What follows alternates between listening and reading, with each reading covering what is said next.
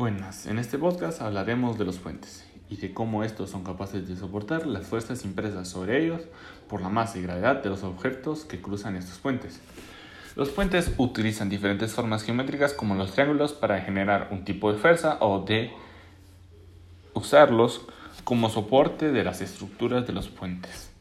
Por ejemplo, en los puentes de armadura podemos ver como en los soportes inferiores de estos se utilizan principalmente triángulos. Esto con el fin de ofrecer un nivel superior de fuerza.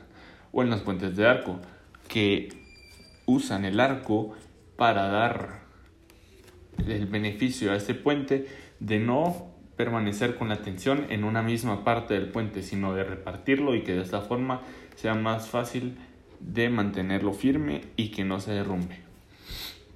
Además, al no necesitar un soporte, son increíblemente útiles para sobrepasar obstáculos naturales.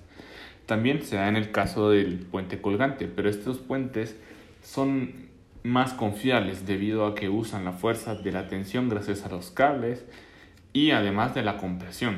En estos tipos de puentes resalta que su base puede estar alta, por lo que pueden pasar barcos a través de ella. Muchas gracias por su atención y queremos concluir diciendo que los puentes son estructuras maravillosas por todo lo que llevan detrás. Gracias